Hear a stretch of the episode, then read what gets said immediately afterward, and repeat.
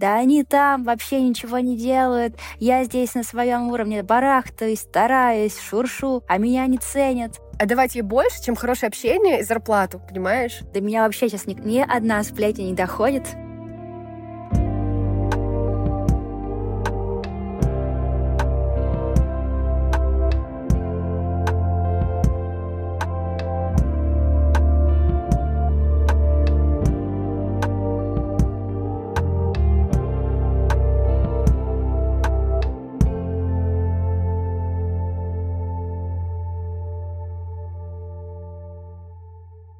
Привет! Это Normal Feelings подкаст. Меня зовут Ника. Я руковожу командой бренда в Яндекс Практикуме. И сейчас в команде около 30 человек. Меня зовут Инга. Я основательница бренда Bilingual Ladies. И всех членов команды набирала сама по собственному чутью и запросу. Этот подкаст — наша форма поддержки друг друга. Поэтому здесь мы обсуждаем темы, которые нас волнуют. Стараемся создать свой поддерживающий клуб нормальности в сложное время перемен.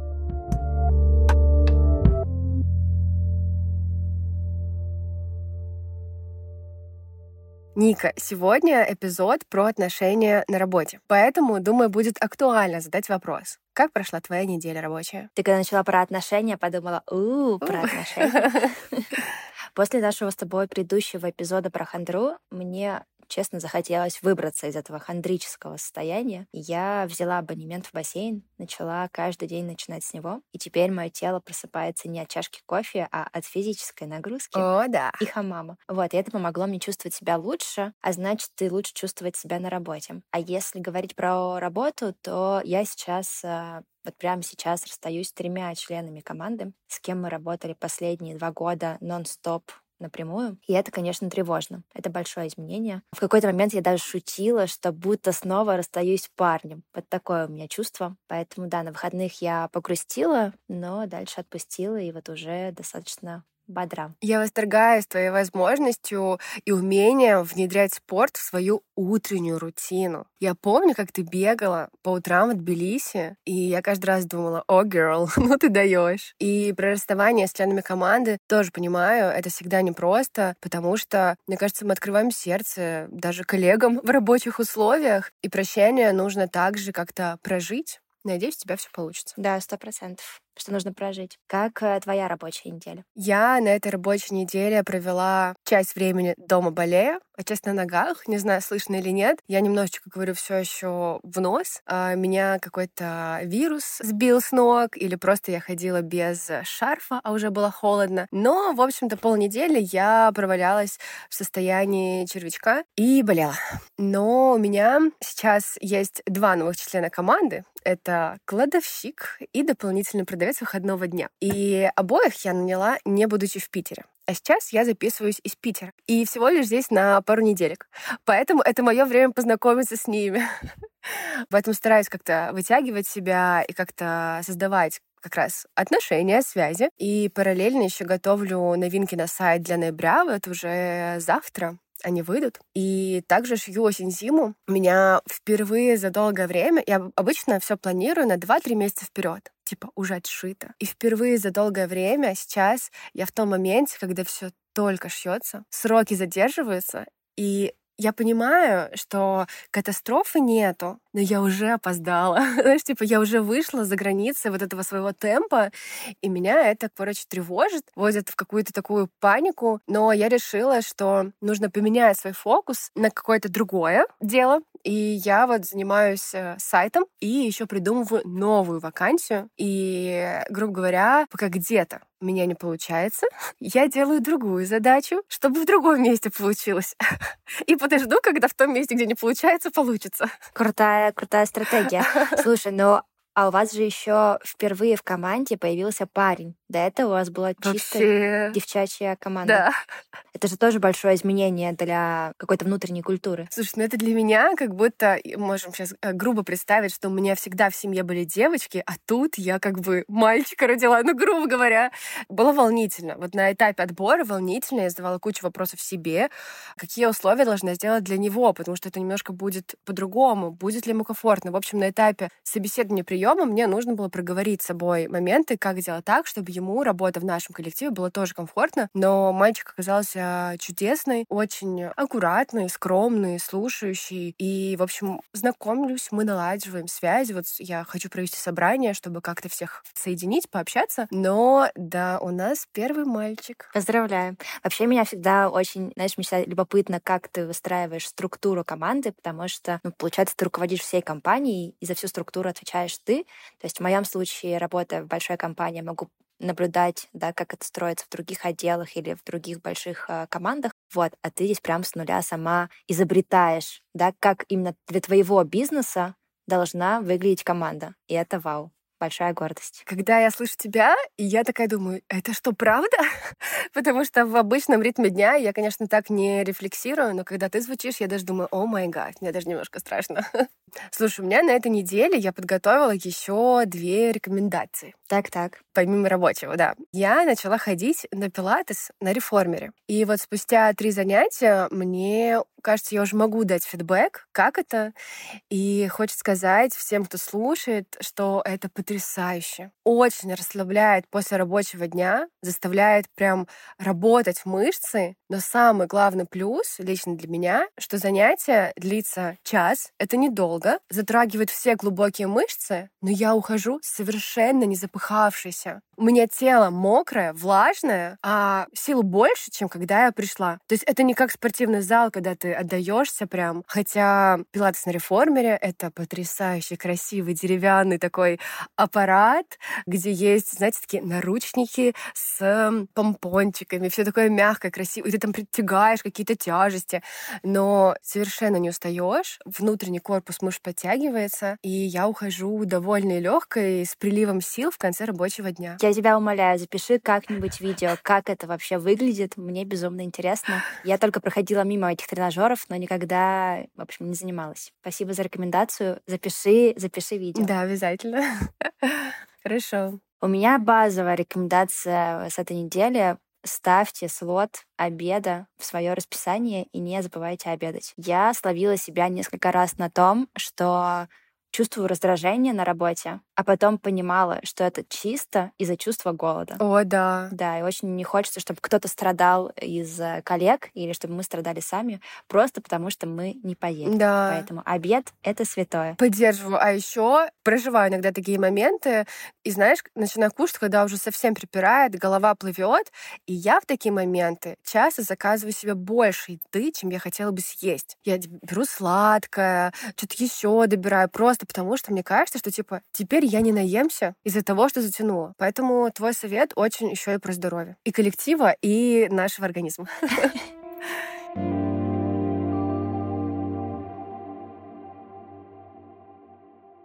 Наш сегодняшний эпизод про дружбу, про дружбу на работе. И начну с предыстории. Мне кажется, для меня суперестественно дружить на работе со всеми близкими друзьями. Мы так или иначе подружились за каким-то общим делом.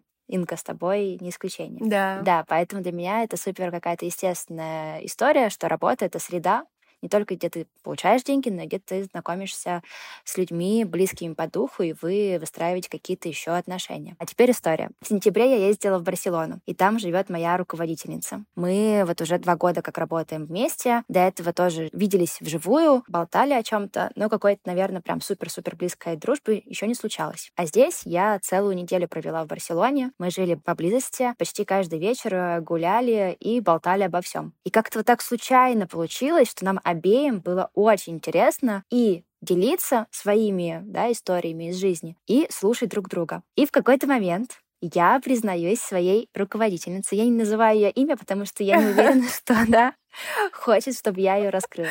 Да, я ей признаюсь о том, что я никогда не была в секс-шопе и ничего там никогда не покупала. Но любопытство, конечно, имею. И как ты думаешь, что она сделала? Она привела меня в секс-шоп и помогла выбрать пару приколов. И я потом очень долго смеялась о том, что мой босс поистине заботится о своих подчиненных и следит за их счастьем.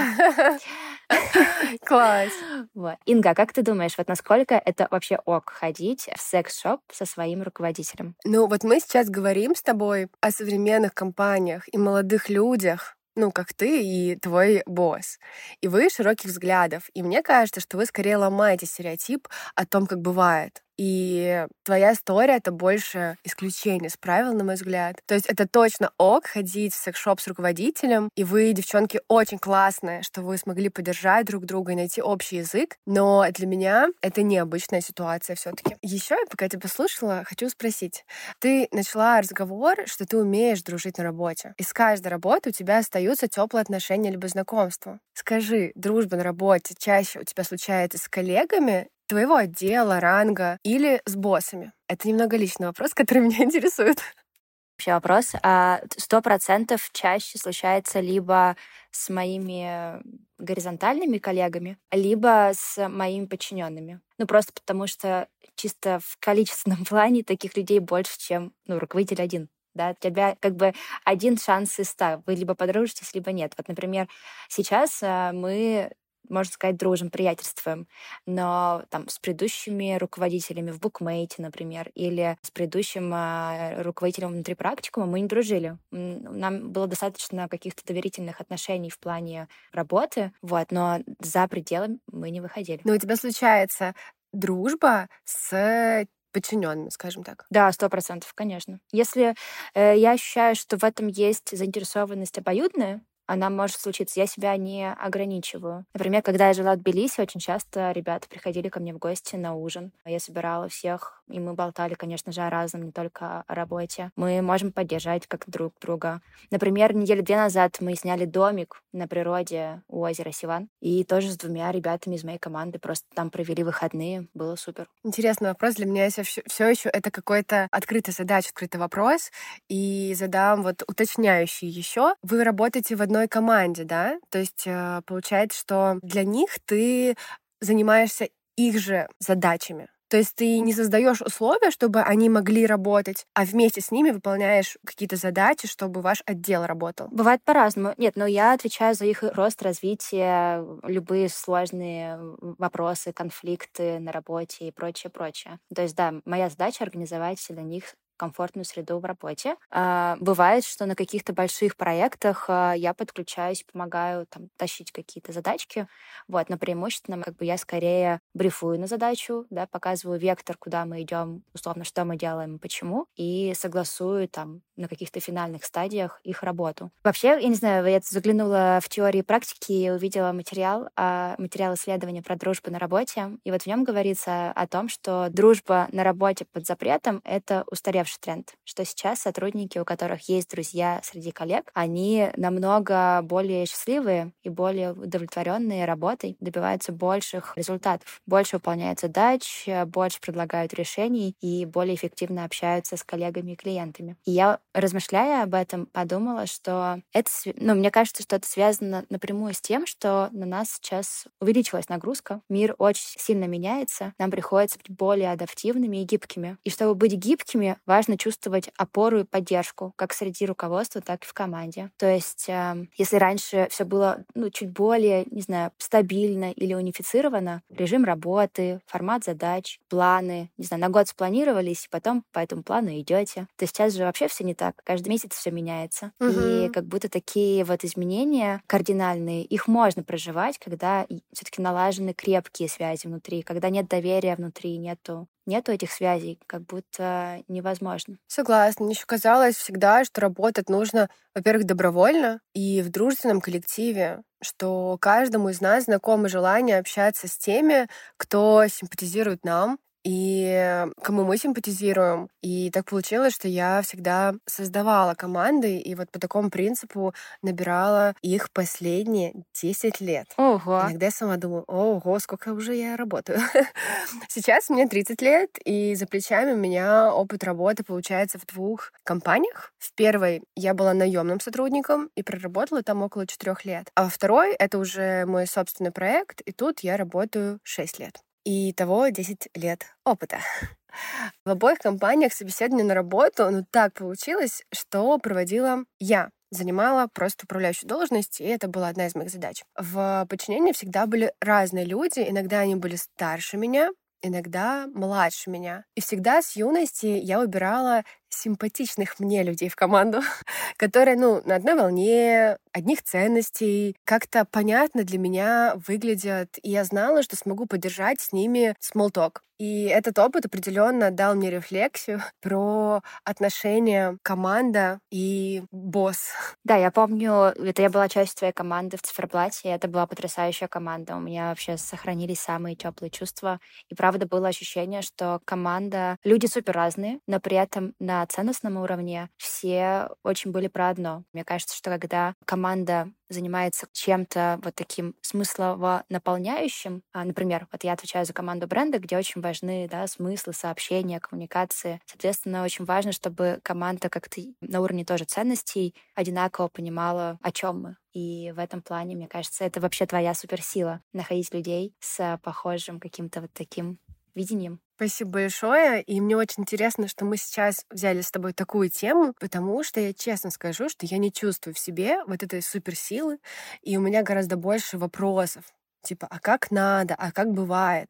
Потому что у меня опыт абсолютно сторонний, да, я всегда была со стороны принимающей, и у меня много вопросов, поэтому мне очень интересно с тобой все это обсудить. Попробую еще побольше погрузить в контекст какой-то своей истории, чтобы поняли, почему я тут говорю о том, что мне сложно, мне куча вопросов. В общем, первые команды я начала набирать примерно в 20 лет. И тогда я хотела их набирать с условием, чтобы люди сочетались между собой. Вот как ты сказала, они все разные, но с чем-то схожим. Ценности, интересы, возможно, активности. Я это все учитывала при собеседовании. И, конечно, эти люди нравились и мне самой. И я хотела быть не только, чтобы они между собой дружили и общались, но я и сама хотела быть частью этого комьюнити. И это не всегда получалось. И с тех пор в моих принципах основа не изменилось, но пришлось принять, что я не смогу стать полноценной частью их комьюнити, потому что я босс. И у меня другой уровень тревожности за происходящего. Или уровень свободы внутренней. И как бы я ни старалась быть внутри, я все равно буду сбоку. Скажем так, в разговоре у кулера со мной обсудят скорее работу, а не личные истории или сплетни команды. То есть вот э, над этот уровень я не пробьюсь. И, конечно, тут вот э, сбоку вполне себе комфортно. Свои плюсы у меня определенно тоже есть, но из-за этого я не очень верю в дружбу на работе между боссом и командой. И вообще, когда я подпускала людей ближе, мой опыт складывался, ну, как бы трагично отрицательно. Ну, про сплетни очень понимаю. До меня вообще сейчас ни, ни одна сплетня не доходит. При этом я знаю, что их, ну, все равно они как-то витают в облаке. И в этом плане, да, я даже чувствую себя уже такой вне участия.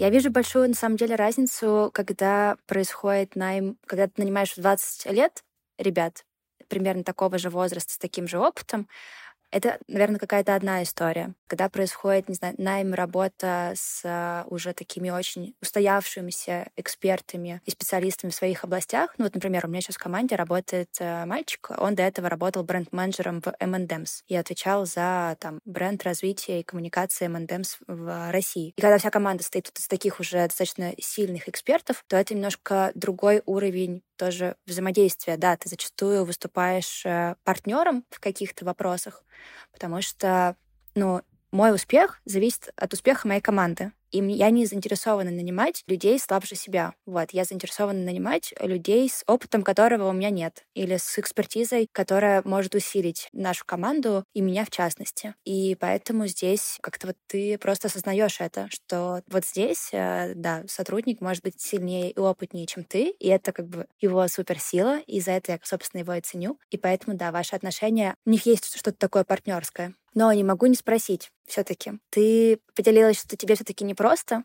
да, что ты чувствуешь, что много вопросов есть внутри, и что не всегда получаешь, что ты не веришь в дружбу на работе, вот между боссом и командой. Может быть, у тебя есть, э, да, какая-то история на эту тему? Я не знаю, как рассказать что-то, чтобы это было вот без имен, и при этом погрузить в опыт, чтобы донести картинки в своей голове. Скажу сразу, что мне важно отпускать людей, разрешать им быть любыми. И при этом на мне вот следы от чужих действий тоже остаются, в том числе действия команды, поэтому немножечко, но вам что-нибудь расскажу сейчас. Самой такой яркой вспышкой начну рассказ с истории, которая случилась со мной давно, но она очень показательная. Я из нее вынесла очень много каких-то решений и итогов когда у меня только, ну, начинался бренд, и я начала нанимать сотрудников, нас тогда было, мне кажется, может быть, трое, и мы делали все-все, у меня тогда получилось найти себе человека, который стал моей правой рукой, и буквально на протяжении пары лет со мной вместе строил бренд. Девчонка, правда, болела за проект и помогала мне, где-то что-то подсказывала, она была очень драйвовая. И я со временем пришла в какие-то созависимые с ней отношения, и мне началось хотеться отдавать ей больше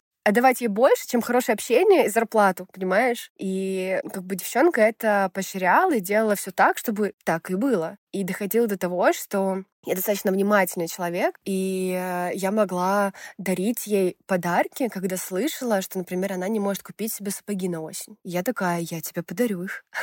на обеде я могла оплатить за нас обеих, потому что у меня были деньги, а она экономила. А я как бы с той стороны, которая тратит. И она это все принимала и поощряла. И я надеюсь, что все, кто слушают, они понимают, что это не здорово. и такие отношения на работе не заканчиваются хорошо. И все так и было. В один момент человек просто исчез из моей жизни. И спустя полгода, когда мы столкнулись на улице случайно, я шла с подругой, она шла с другом, она сделала вид, что не узнала меня и не поздоровалась даже. И для меня это как бы был шок, потому что я приняла ситуацию, отпустила и решила, что, ну, так бывает. Просто что-то у нас не сошлось. В общем, я уже не держала на нее какие-то обиды, сделала свои выводы. Возможно, ей как-то было при встрече стыдно, не знаю, но она проигнорировала меня и не поздоровалась. И потом я узнала, что за спиной она еще рассказывала, что это я сделала вид, что я ее не узнала. Хотя это было не так. В общем, это был полный охреневоз. И мое хрупкое сердце, которое очень верит в девчонок, в поддержку, что нужно все проговаривать, решать словами через рот. В тот период жизни я не понимала, что происходит и как так можно поступать. Я ведь открылась ей, и дружба наша оборвалась в один момент. Я заслушалась твоей истории, если честно, потому что ну, чувствую такую боль, потому что это тут и дружба, и начало проекта, и такая поддержка, и правда, что ты открылась э, и сердцем, и, так скажем, подпустила, да, к своему детищу, а в итоге как так все закончилось резко, непонятно. Резко, не экологично, и это был вот первым уроком для меня большим, когда я подумала, что так, Инга, надо, надо учиться, надо учиться лучше чувствовать людей и выстраивать свои личные границы. Но у меня еще есть одна история. Другой близкий член команды в разговоре ответил мне, что я тебя очень ценю, ты супер босс, но у меня такое мышление, что еще с прошлых работ, что босс, он всегда плохой. И я такая, что? Я высадилась. Я думала, что мы строим, знаешь, новое поколение команд, общения, поддержки друг друга. И потом фраза о том, что все, конечно, с тобой классно, и ты справляешься, ты молодец. Но я просто привыкла, что боссы, они всегда плохие. А что ты ответила на это? Я не знаю, я уже не помню. Я реально высадилась. И просто такая, блин, мне жаль. Что я могу еще ответить? Ну да. Просто то, если так размышлять, то можно сказать, когда у тебя новый появляется парень, и вы начинаете строить с ним отношения, то потом можешь сказать, знаешь, мой прошлый парень был мудак. Я теперь думаю, что и ты такой же.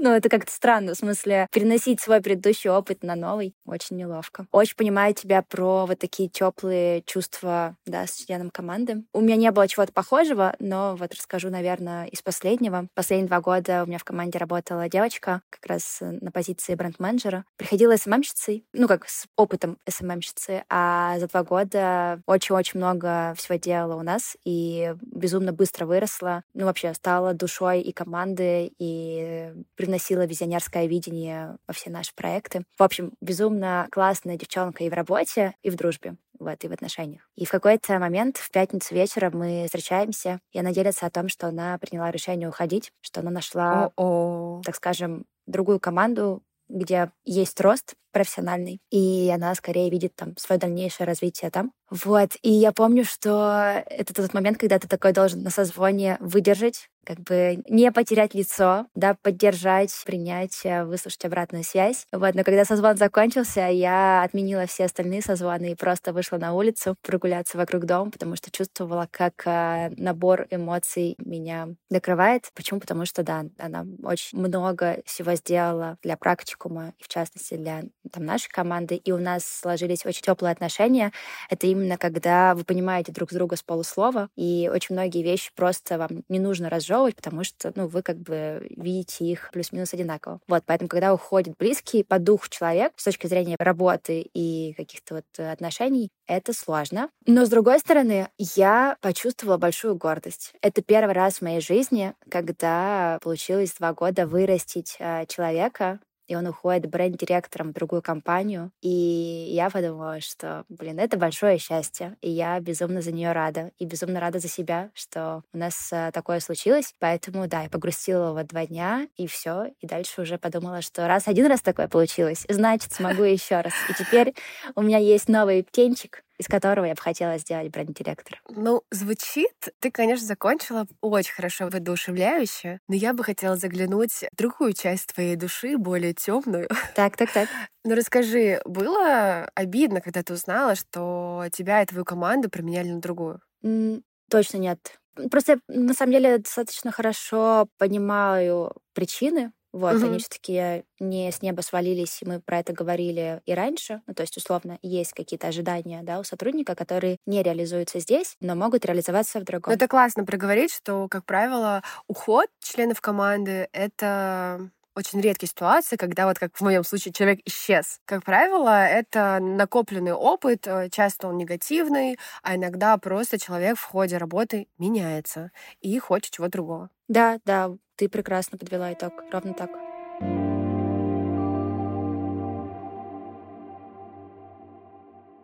Мы на работе все проводим, мне кажется, больше часа своего времени. Кто-то на созвонах, кто-то физически, кто-то, может быть, на встречах. И без э, дружеских отношений, мне кажется, выдержать ну, эту нагрузку будет очень тяжело. И поэтому мне, например, в команде важно создавать открытые, близкие отношения. И, наверное, я здесь такой задрот в этом плане. Если такие слова говорю, задрот, охреневоз, простите, это все температура.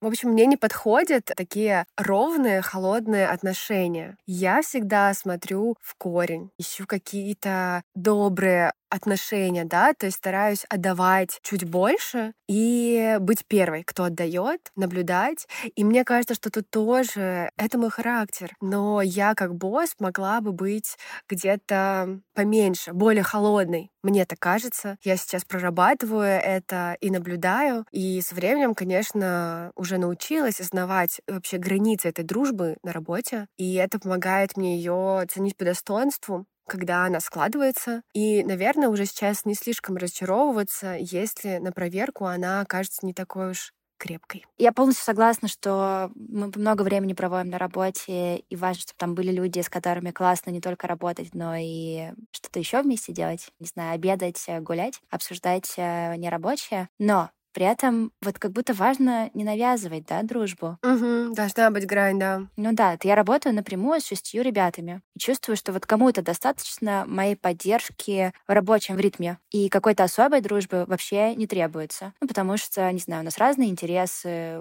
там у него свой круг друзей. И я в таких случаях, ну, вообще не перехожу, да, границу, не навязываю себя. Условно, если мы будем в одном городе, я не настаиваю на том, что нам нужно обязательно встретиться в офлайне. Да нет, как бы нет желания вообще без проблем. Ну, то есть э, я чувствую, что я на самом деле не со всеми коллегами могла бы прям дружить. И мне кажется, что это нормально потому что, ну, есть разные позиции, разные люди с разным опытом, и вы, ну, не всегда и правда можете сойтись именно на личном уровне. Но с точки зрения работы классно делать свою работу. Ну да. Но у тебя действительно много друзей, коллег. И это классно. Я этим похвастаться не могу, поэтому, мне кажется, хочу задавать тебе много разных вопросов. И для меня яркое воспоминание, как ты рассказывала о своей команде букмейта. Давненько, но я запомнила это. Ты очень тепло отзывалась о ребятах и своем времени там. И сейчас ты уже давно работаешь в Яндекс практикуме. И мне кажется, стало его такой основной рост. И расскажи, что для тебя значит команда, и вот как ты строишь свои отношения по обе стороны, где теперь ты и босс,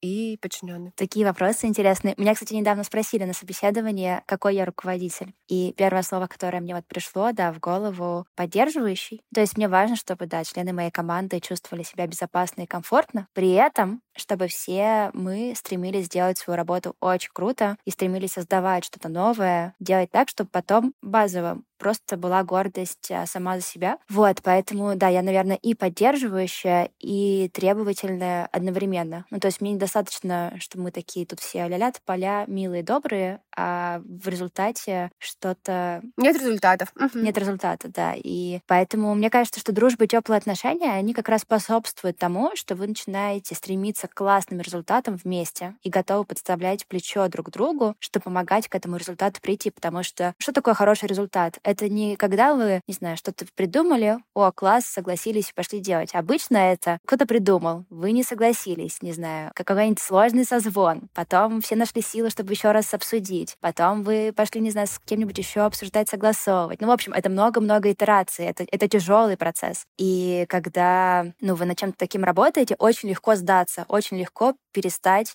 отстаивать свое видение. Очень легко сказать, да, давай сделаем как хочешь, и побежали дальше. А результат классный, он рождается как раз в каком-то, ну, как раз когда несколько идей, да, не знаю, сбиваются друг с другом, и вот на выходе что-то может получиться хорошее. В общем, при взаимодействии. Окей, okay. а как э, про отношения с боссами? Ну, у меня никогда не было стремления прям обязательно дружить с боссом. Вот я уже делилась, да, что на предыдущих местах работы у меня не было дружбы с руководителем. Мне главное, чтобы мой руководитель был заинтересован в моем росте и был готов помочь в сложных переговорах. Когда случается дружба, это круто я таким дорожу. Но я не выделяю ее как то, что, о, моя задача — подружиться с боссом. Ну, согласна, конечно. Да, то есть дружба случается с человеком. Это может быть босс, это может быть подчиненный, это может быть коллега из горизонтальных отношений. С кем, ну, мне интересно, к тому и тянет. Вот. А будет это босс или не босс, это совсем не имеет значения. Так, у меня здесь слегка шок. Мне очень... Я чувствую, что нам нужно третье мнение. Как будто хочется... Кто нас слушает? Пожалуйста,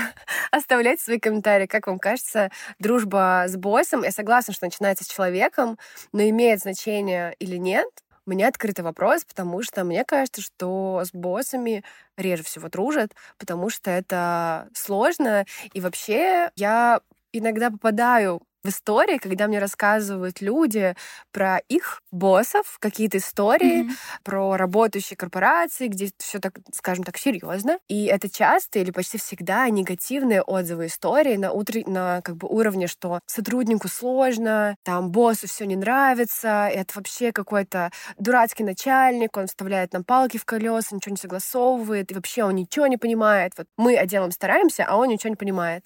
И я слушаю, стараюсь быть холодным сердцем, но все равно задаю себе вопрос и беру где-то на свой счет, типа, ну как так? Почему начальник, он всегда плохой или дурацкий? Или почему никто не сознает, что объем ответственности и задач, который лежит на плечах ведущего в компании, создает рабочие места и помогает всем пользоваться корпоративными плюсами и быть в каких-то определенных условиях хороших рабочих, которые человек выбрал, придя на работу. Это ведь все случилось не просто так. У меня здесь две мысли, честно говоря, появились. Первое, мне кажется, что и правда бывают плохие руководители и начальники, вот, потому что, не знаю, у них не развиты софт-скиллы. Условно, человек не уверенный в себе, поэтому он там, да, из-за чувства контроля или страха или ощущения, чтобы, не знаю, его больше уважали, начинает, может быть, как-то вести себя странно, ставить палки в колеса и так далее. Я думаю, такое точно бывает. Вот, но это все сугубо про как бы навыки. Да, окей, их может не быть. А другая мысль о том, что, ну, надо признать, что иногда нам проще винить как бы кого-то, кто сверху. Да они там вообще ничего не делают, я здесь на своем уровне барахтаюсь, стараюсь, шуршу, а меня не ценят. Ну, то есть это просто очень, очень понятная как бы история. Условно, ты такой, не знаю, в роли ребенка начинаешь выступать. Да, я поняла тебя. И как бы винишь э, всех, э, кто вот там, условно, сверху. Это тоже просто позиция, которую человек выбирает, если так комфортно жить. Ну, то есть он же выбирает работать с этим боссом. Можно же уйти, если он дурацкий. Ну да. Блин, прикольно. Я просто не думала. Вот твой второй вариант мне показался очень интересным, потому что я не думала в таком разряде, что винят, потому что так проще. Я всегда пыталась найти обоснование, и такая, ну как так?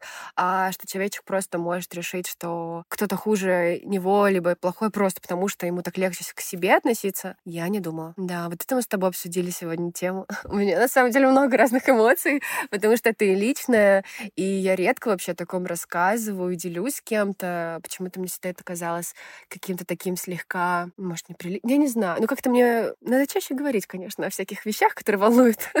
Хорошо, что есть подкаст. Но вообще, мне кажется, это очень э, распространенная история, когда SEO компаний чувствуют себя одинокими. И именно поэтому появляются вот эти сообщества SEO, да, или руководителей, которые, ну, как бы условно, не знаю, чатик в Телеграме, где можно высказаться, нажаловаться, что-то что рассказать. Вот у меня друг, он сейчас э, делает свой как раз стартап, и я спросила, как ты справляешься? Вот у тебя стартап, у тебя своя команда, с кем ты вообще обсуждаешь проблемы? А, хотя бы с психотерапевтом встречаешься? Вот, на что он сказал, что да, встречаюсь, но еще мы с друзьями, кто делает похожие штуки, вот объединились э, в чатик там в четвером и раз в неделю там активно рассказываем о всех болячках, о всех сложностях, которые есть. И это супер поддерживает. Поэтому, да, чем выше ты становишься в плане должности, правда, ты более одинок, поэтому очень важно находить, наверное, людей, которые занимаются чем-то таким же в других местах для того, чтобы обмениваться опытом и просто жаловаться. Жаловаться — это нормально. Да, вообще классная идея вписываться в какой-то комьюнити, комьюнити по интересам, да, по любым интересам, и в том числе по интересам а, SEO-одиночек. А у меня, кстати, в этом плане есть Андрей, у который тоже SEO своего бренда, и мы сильно поддерживаем друг друга, потому что мы понимаем боли друг друга, мы знаем команды друг друга, и можем поделиться, либо взять совет, либо просто дать совет, и, ну, просто, да, поныть, сказать, как это тяжело сейчас, и понять, что тебя поймут, ну, что человека не нужно представлять, как это, а человек правда ощущает то же самое, и даже пятиминутного разговора хватает для того, чтобы как-то наполниться силами, понять, что ты возвращаешь свою силу, умение принимать решения. Так немножко поныл, порефлексировал, и потом такой, ладно, я понял, боремся дальше, работаем дальше. Блин, ну это большая удача. Мне кажется, безумно повезло, да. что вы есть друг у друга с Андреем. Может быть, вам нужно как раз с Андреем и организовать такой SEO-клуб создателей брендов. Да, это интересно. Но мне кажется, мы оба, кстати, не супер коммуникабельные люди для того, чтобы прям создавать что-то. Но я подумаю, может быть, если что, пригласите меня, пожалуйста, лучше в такой чат, группу поддержки.